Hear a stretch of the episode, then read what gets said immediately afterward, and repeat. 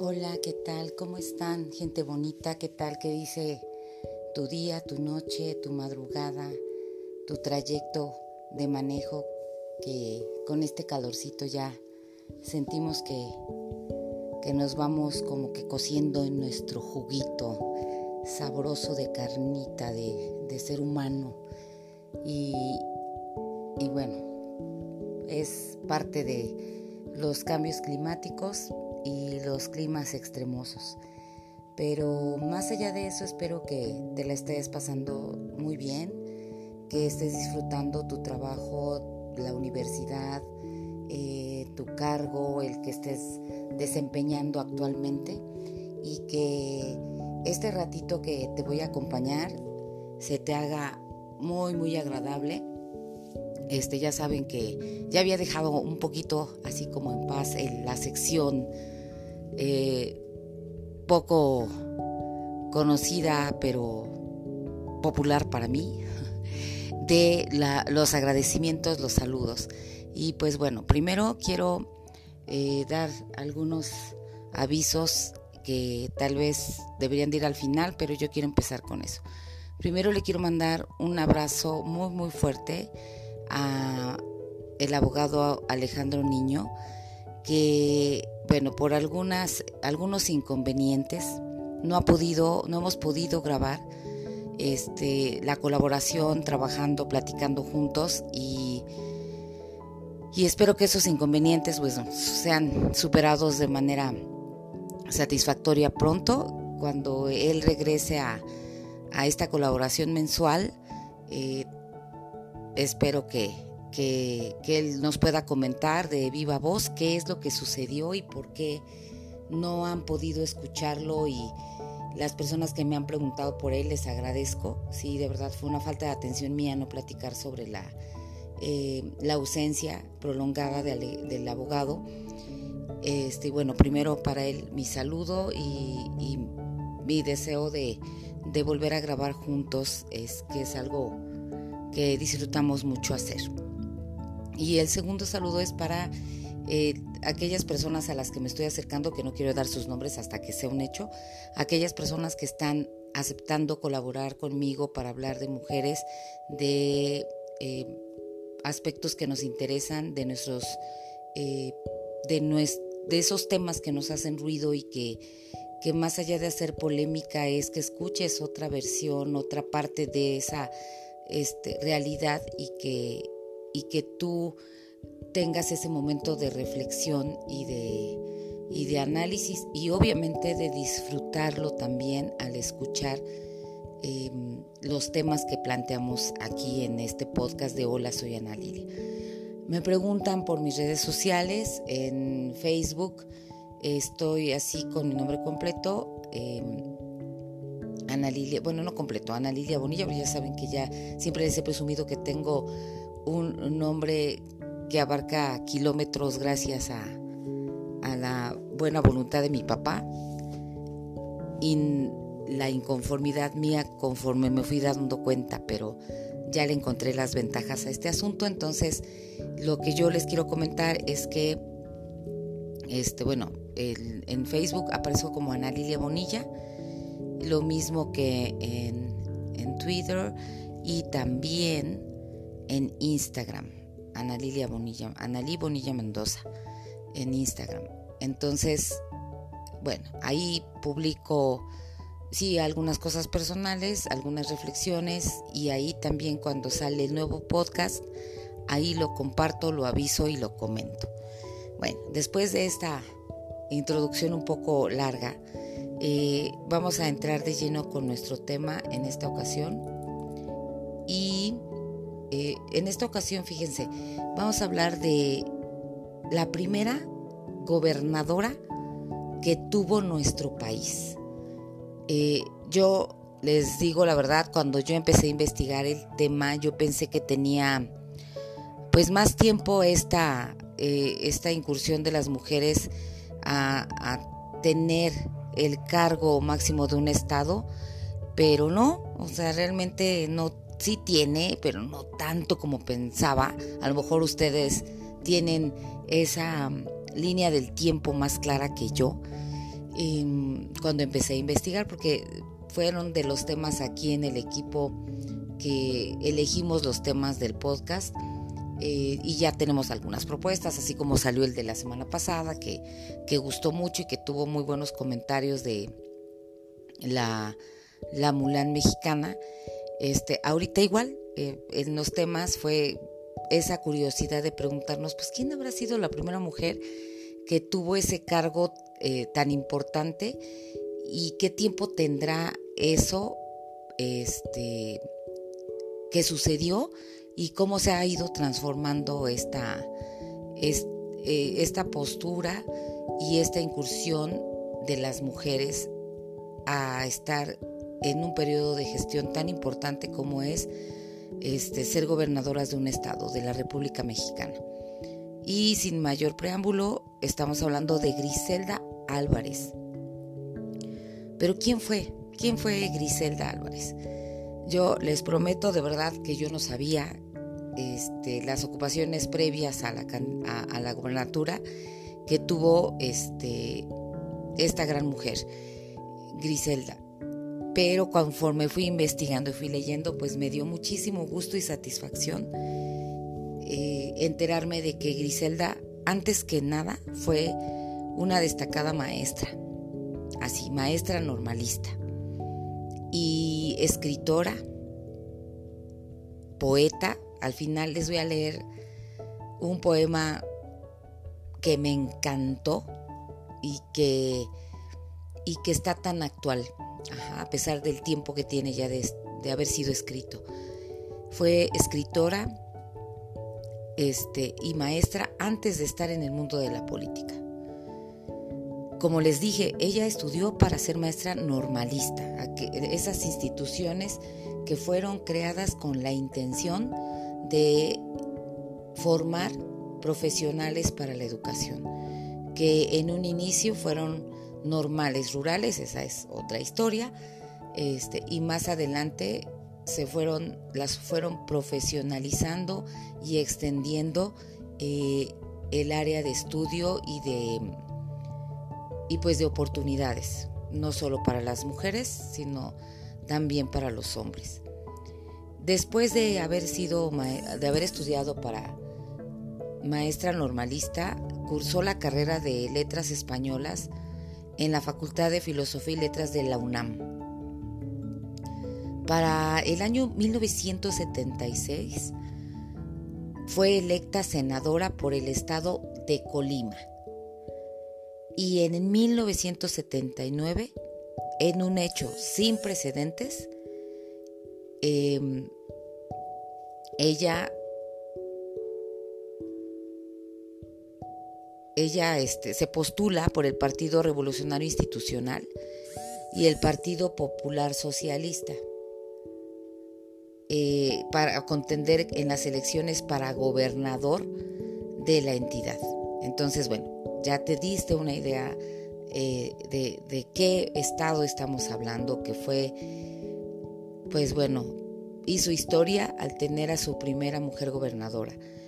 El día de las elecciones, los habitantes de Colima demostraron que estaban listos para ese cambio, otorgándole a la maestra Griselda eh, una ventaja de más de 50 mil votos frente a su principal competidor, que era un, candidato panista, Gabriel Salgado Aguilar. Y bueno, después de que fuera aprobado el voto femenino, eh, tuvieron que pasar otros 26 años para que una mujer ocupara eh, para que ocupara la primera magistratura de un estado. O sea, después de que se consigue ese el derecho a que las mujeres votaran, pasaron 26 años para que una mujer ocupara este cargo.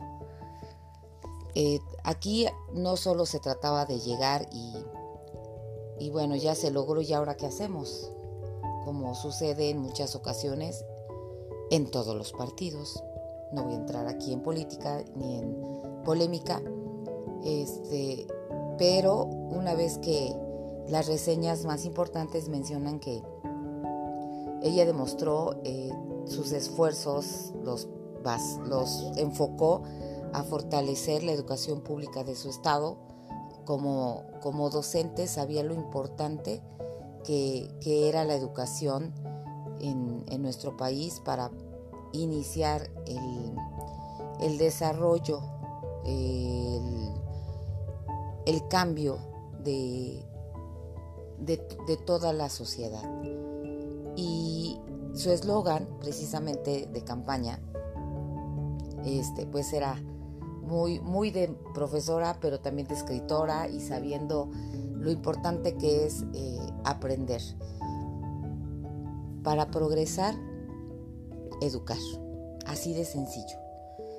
La madrugada de, del 1 de noviembre de 1979, ahí es donde les digo que, pues sí tiene tiempo, pero no tanto, en la ciudad de Colima despertaba a una nueva etapa política del país, poniendo el ejemplo al resto de la República Mexicana. Y, y aunque Avid, bueno, tenía sus, sus enemigos, ¿no? Sus, em, aquellas personas que no confiaban en que una mujer o que en general, aunque fueran hombres, tenían sus contrincantes, sus enemigos, sus detractores. Eh, había em, un cacique que era pues un héroe indígena que resistió hasta la muerte a los conquistadores españoles y que se cuenta que amaneciera con un mandil blanco en la clara muestra de repudio por parte de un sector de la sociedad que se negaba a aceptar que el cambio representaba lo que habría de suceder, la toma de posesión de la primera mujer gobernadora en el país. Sí, la protesta era eh, colocarse, usar un mandil blanco para protestar de que una mujer iba a gobernar un estado de la República, en este caso Colima. Griselda Álvarez nació en Guadalajara, Jalisco, en 1913. Pertenecía, fíjense bien aquí de dónde viene la vocación política de esta mujer. Pertenecía a una familia de gran abolengo político en el estado de Colima, su bisabuelo, su bisabuelo, el general Manuel Álvarez fue el primer gobernador de Colima, su bisabuelo, en 1857. ¿Sí? Ahí, en ese año fue cuando esta entidad, Colima, em, logró, alcanzó la categoría de Estado. Y luego su padre, Miguel Álvarez García, también ocupó este cargo de 1919 a 1923.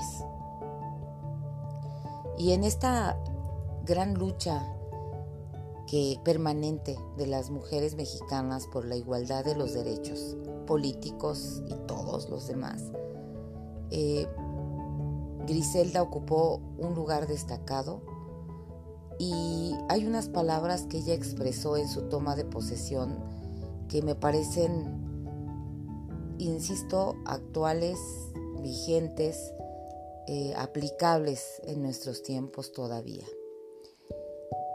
Y estas palabras son, vivamos un tiempo nuevo de plena igualdad con los hombres, sin privilegios que no requerimos, pero sin desventajas que no merecemos. Ahí nada más se las dejo.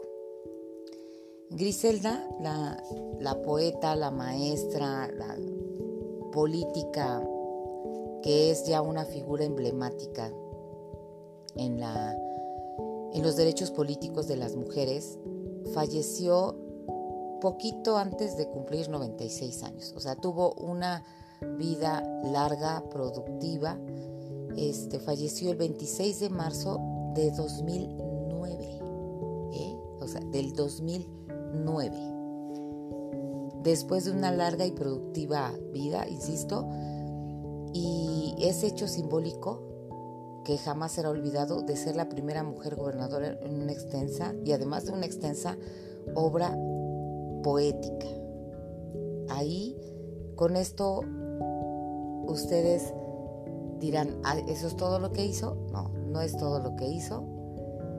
Este, ahorita les tengo una sorpresita.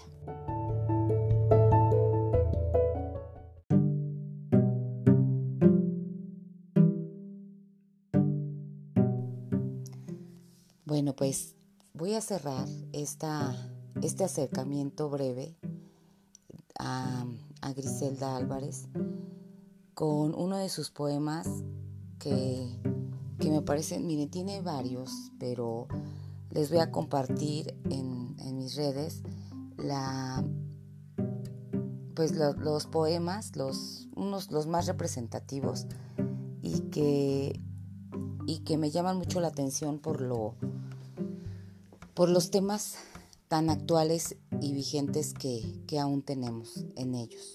¿no? El primer poema se llama Mujer. Nacer mujer es un inmenso reto, circunstancia toral, dura la vida. La hembra viene en pecado concebida y el hombre nace lleno de respeto. Buscas no ser objeto, ser sujeto, con tobárica fuerza sostenida para luchar con alma dividida, porque no en todo lograrás boleto. Te dan sencillo, mas te exigen doble. Sangras ante la ley cada conquista. En la maternidad, sustancia doble. Gigante siempre, aunque el dolor en vista. Por fuera suave, muy adentro roble, pero te hacen, a golpes, feminista. Este poema se llamó Mujer. Otro que también se me hace, es, es breve, pero se me hace bello, es este. Se llama Opción. Me dieron a escoger hogar o gloria, y en mis manos pusieron el mandato, seis años nada más, que es un buen rato para abrirme las puertas de la historia. No sé si fue una pírrica victoria, que ahora reflexiono y aquilato. Metí amor y familia en un retrato y fue el poder la línea divisoria. El eco del aplauso es mi cortejo. Hoy el pueblo me baña con sonrisas. Me porté bien. Quizá soy un consejo. Adentro angustia, pero afuera risas. No es nostalgia, es historia. No me quejo. Mientras que lento, Cronos me hace trizas. Bueno, pues espero que estos dos poemas de esta maestra, poeta, política mexicana que, que abrió paso y que no solamente es por el hecho de que fuera mujer, sino la preparación y la lucha que, que representó para la carrera política de todas las mujeres 26 años después de ganar el derecho al voto femenino. Les dejo aquí eh, estos poemas y les compartiré posteriormente algunos de los más representativos, incluyendo estos que mencioné. Les mando un abrazo, que tengan excelente semana, disfruten, disfruten el calor y todos los momentos, el presente, el aquí, el ahora porque es lo único que tenemos realmente. Un abrazo, cuídense gente bonita.